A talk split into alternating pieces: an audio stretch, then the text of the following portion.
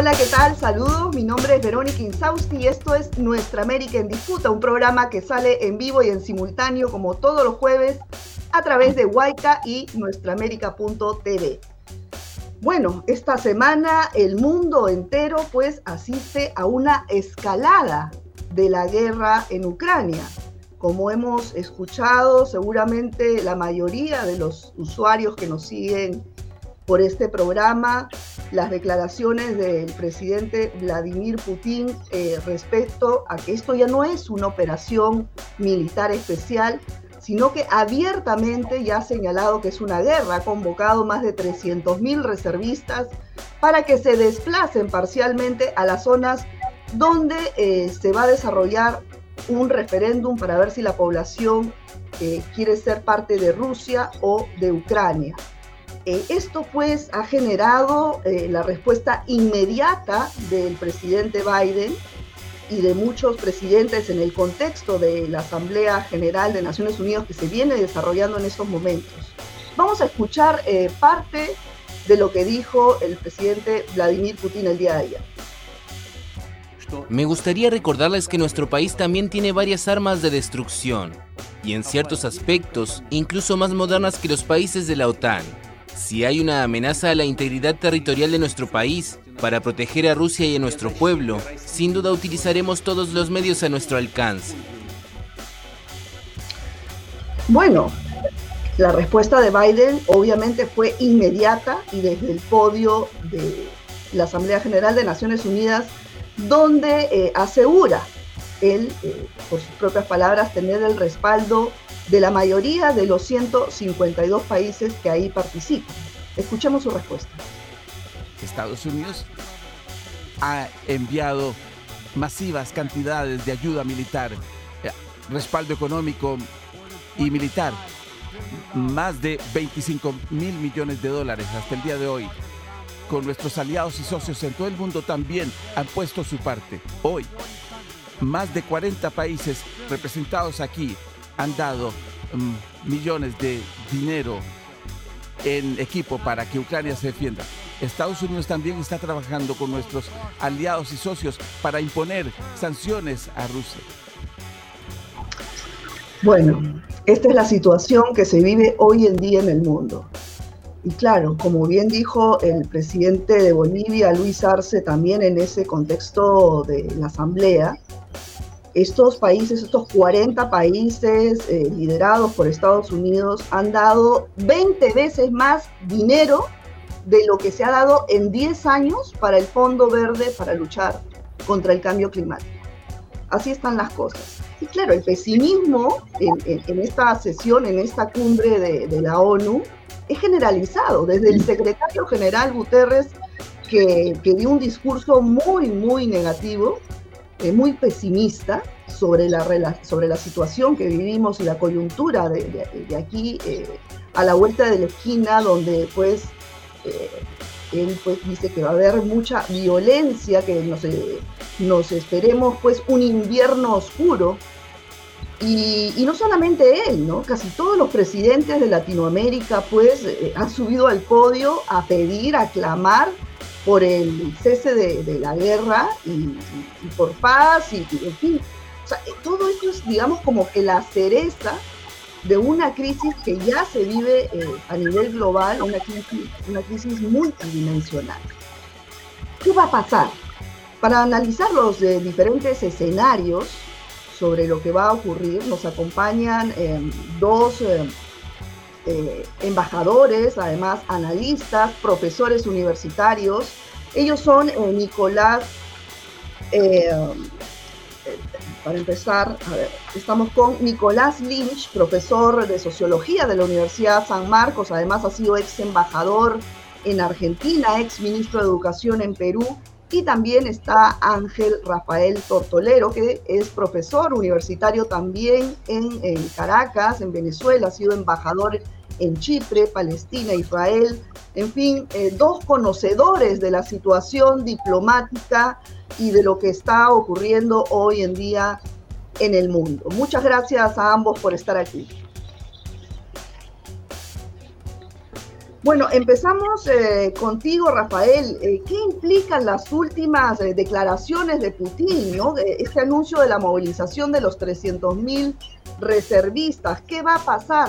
cuéntanos tú, con la experiencia diplomática que tienes, ¿qué crees que va a pasar en los próximos días? Bueno, muchas gracias, Verónica, por esta amable invitación a tu programa. De verdad, es un gran honor y compartir con el compañero Nicolás Lynch estos espacios. Fíjate, el gobierno del presidente Putin ha sido muy responsable en su política exterior, sobre todo cuando declara, que declara con firmeza, con contundencia, pero siempre previendo, siempre dejando una puerta abierta para el diálogo, una puerta abierta para la concordia, una puerta abierta para la sensatez. Esto es una guerra cuyo origen está en Occidente, en una lucha desencarnada de Occidente contra la multipolaridad, que es un hecho concreto y real, eso lo sabemos es un invento montado a través de Ucrania, so, una historia de desgracia sobre la región del Donbass que llevó casi 8 o 10 años de, asedio, de, persecución, de muerte, de hostigamiento por parte de, algunas fuerzas nazifascistas de, de, Ucrania contra estos compañeros del Donbass que, son de origen ruso, pero son ucranianos, de habla ruso, de, religión ortodoxa y de costumbre rusa, pero no dejan de ser ucranianos por eso. Esto los lleva pues a separar el territorio. Ahora hay un nuevo escenario.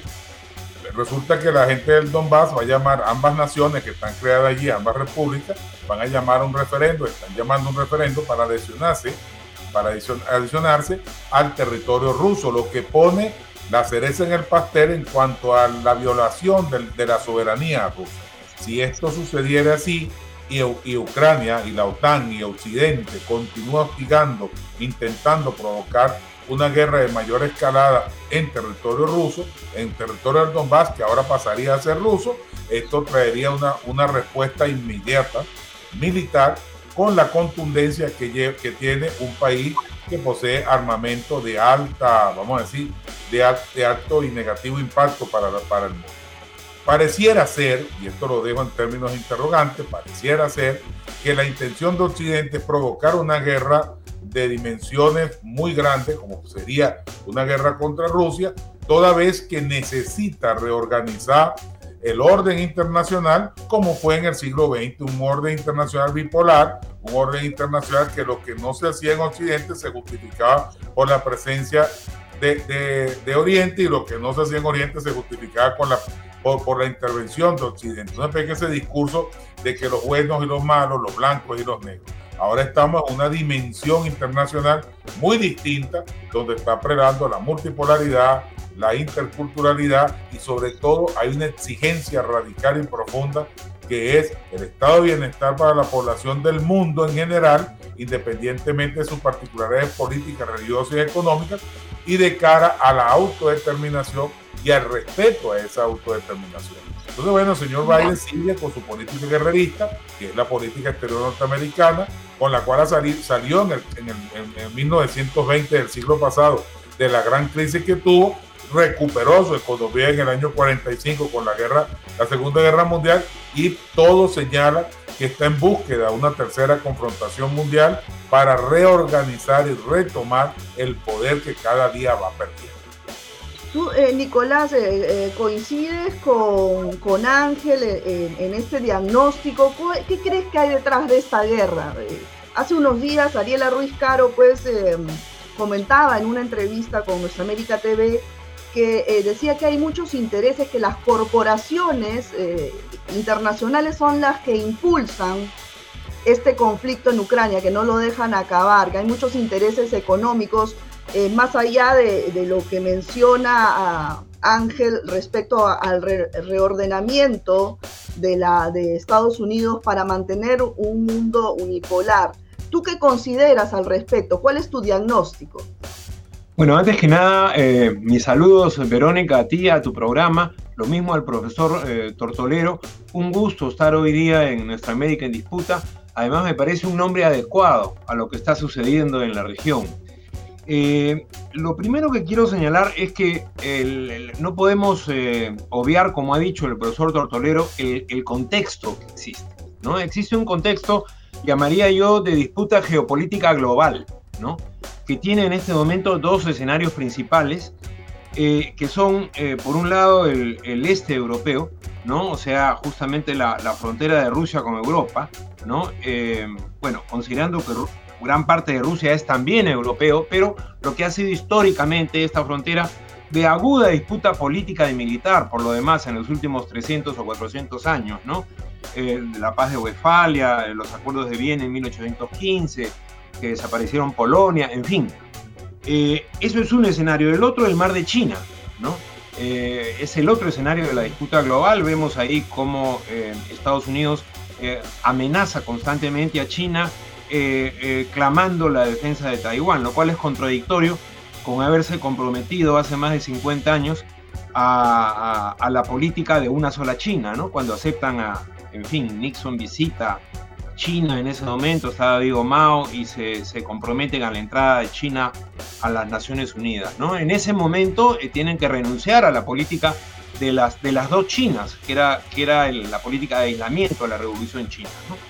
Entonces hay un, hay un contexto de cambio geopolítico, ¿no? Entonces yo creo que tenemos que ubicar a esta guerra en, eh, eh, en ese proceso. Un proceso eh, violento de, efectivamente posibles conflagraciones incluso mayores que las que se dan en este momento en Ucrania y que no creo que deba terminarse mañana, que es un proceso yo creo de lento deterioro ¿no? de la Pax Americana en el mundo, por llamarlo, no solo Estados Unidos, sino el sistema que Estados Unidos despliega en el planeta como ha dicho el, profesor Tortolero luego de la Segunda Guerra Mundial, de, digamos, el más grande negocio que ha hecho Estados Unidos ha sido la Segunda Guerra Mundial.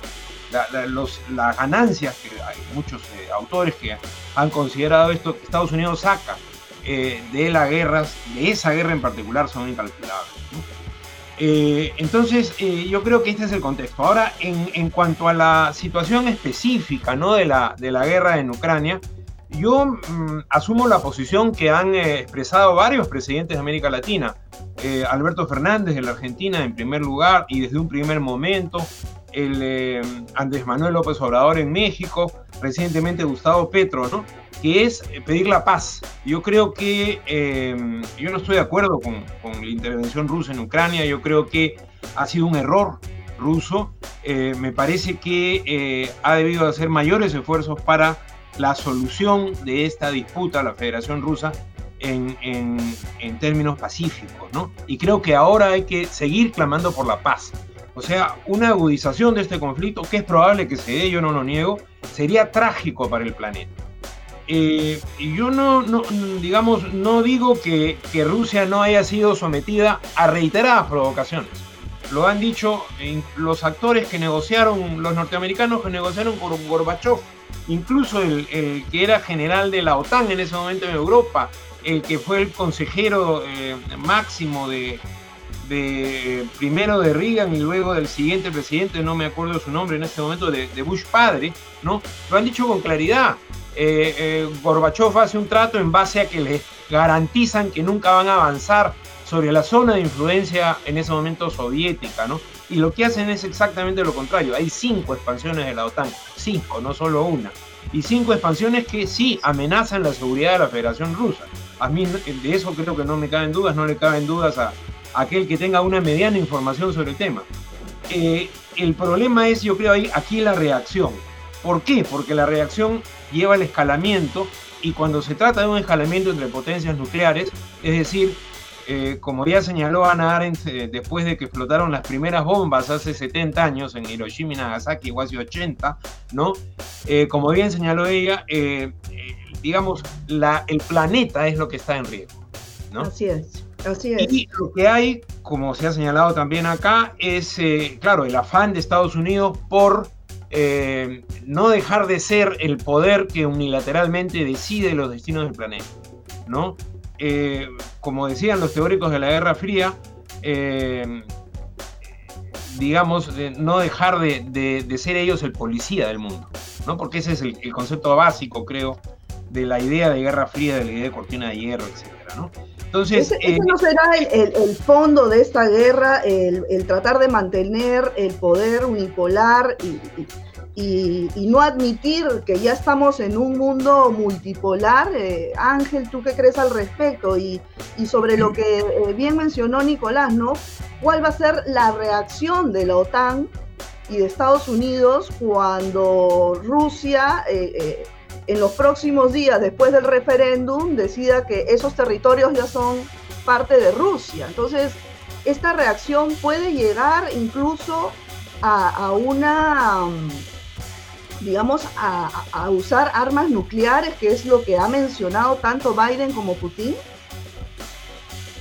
Es muy penoso pensar, bueno, pero la realidad existe independientemente de lo que uno desea, ¿no? Uno no desea jamás ninguna confrontación nuclear, ni ninguna guerra, porque cualquier guerra que, lleve, que escale al, tema del uso de las, de las armas de, destrucción masiva es una, una guerra que traería ingentes consecuencias para el planeta entero incluyendo nosotros que estamos sentados acá conversando sobre el tema. Y eso es sumamente peligroso. Ahora, ¿cuál es el papel de los órganos multilaterales? ¿Cuál es el papel que deben jugar las naciones del mundo? No es agrupar a 40 naciones alrededor de Biden lo que nos va a resolver el problema. No es fijar posición al lado de Rusia por, justa que sea su defensa, por justo que sea el planteamiento. No es ir a favor de, Ucrania, no es ir a favor de la humanidad y para eso hace falta más diplomacia, menos balas, más acuerdo, más diálogo y, menos amenazas. Ahora, por supuesto, en la teoría de la guerra se dice que tan cuanto tú me, tú me amenaces, tanto te doy. O sea, hay una amenaza flagrante hacia Rusia por parte de Occidente, como bien lo dijo el profesor, lo ha dicho Europa del Este entera, que por cierto no está en la Unión Europea ni, ni remotamente va a estar en la Unión Europea. Europa del Este termina siendo ese campo donde van a, van van a establecer todas las provocaciones hacia Rusia, hacia Rusia y uno sospecha, lo deja solo como hipótesis, que es para desviar la atención de un, de un gobierno, específicamente los gobiernos de Putin, que ha logrado sacar a Rusia del sótano de la historia, la, ha llevado a reflotarse como una potencia en Eurasia y eso es innegable.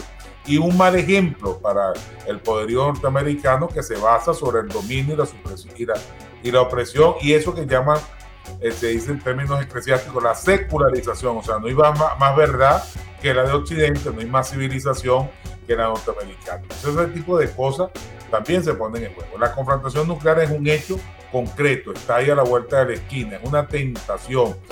Afortunadamente lo que se hace por micrófono, ya la experiencia diplomática, y el colega Link debe estar muy claro también, que lo que se dice por los micrófonos no es lo que se termina haciendo porque para eso se usan otro tipo de mecanismos. Lo doloroso, lo peligroso es el día que no anuncien este, tipo de, este nivel tan alto de confrontación y nos agarre por sorpresa todo en el planeta. Yo creo que ya el mundo debe estar activando las alarmas y en esta Asamblea General de, de Naciones Unidas y en todos los organismos multilaterales debe estarse discutiendo sobre el tema porque acarrea consecuencias muy graves.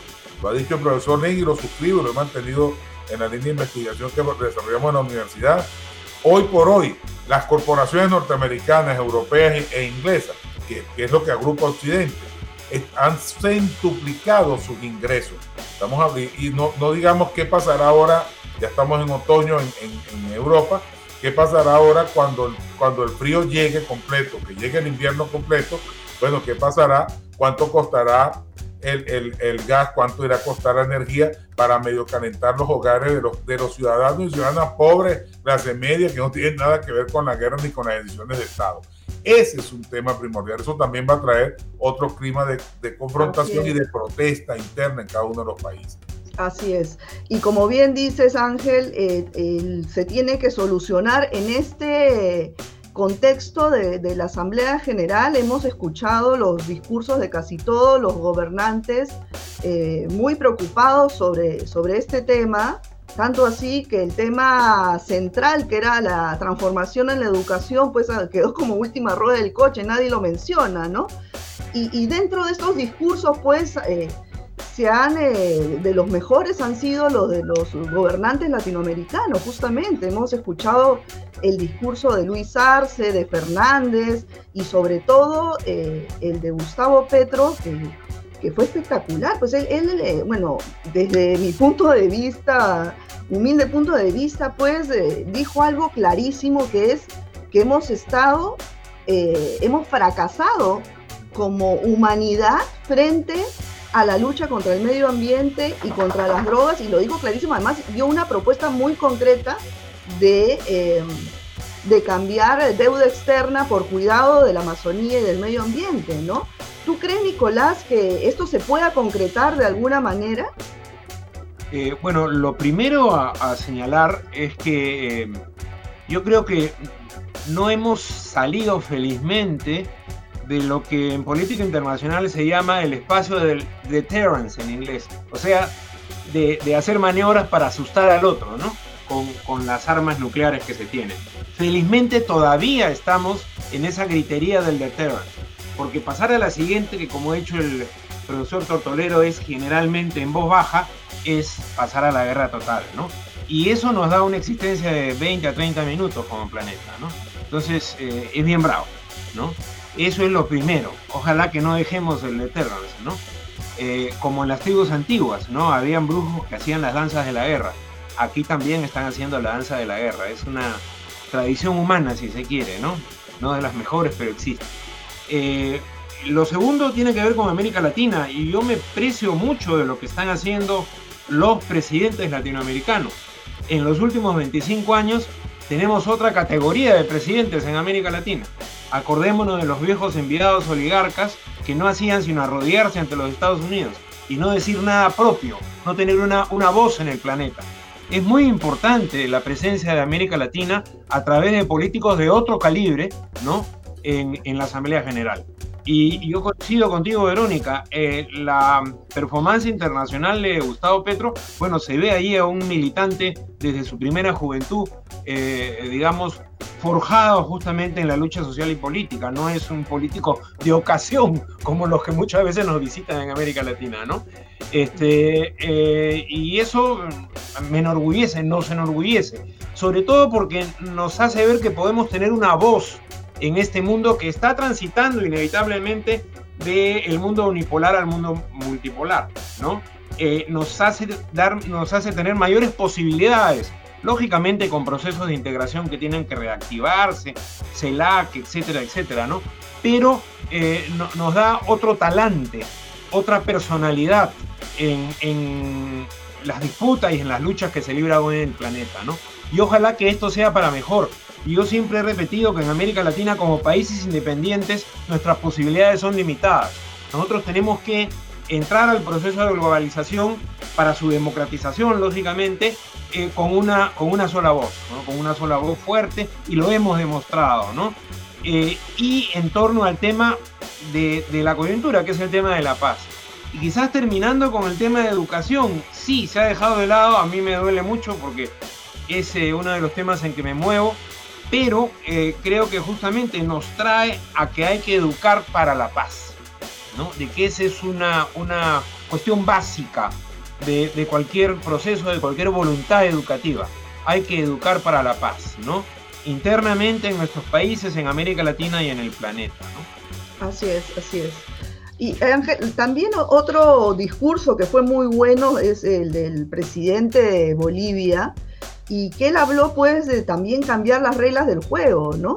En, el aspecto de la reestructuración de, la arquitectura financiera mundial, de, hacer eh, acuerdos sur-sur, de que las negociaciones de los tratados de libre comercio deberían también em, volver a, a, poner reglas de juego nuevas donde haya pues una equidad, ¿no? Entre, entre ambos, entre el sur y el norte, en fin, dio una serie de propuestas concretas y, bueno, la cuestión es que si se, si se pueden llevar a cabo o no, o sea, qué tanto eh, Latinoamérica y el Caribe puede conformarse como un gran bloque que negocie con, con el Occidente, ¿no?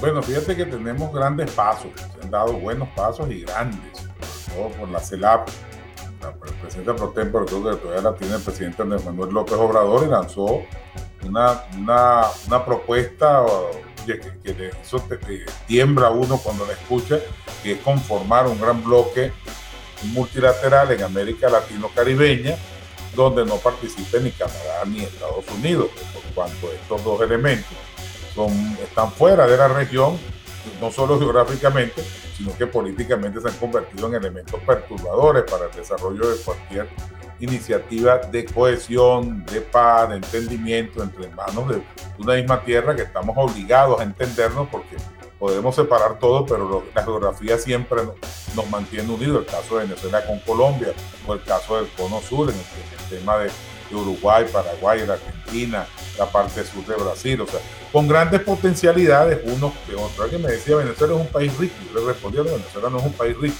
Venezuela es un país con grandes oportunidades, con grandes posibilidades de ser un país, de, de ser una mediana potencia, como decía Chávez, pero requiere del concurso y la inversión de muchos, de mucha, mucha gente.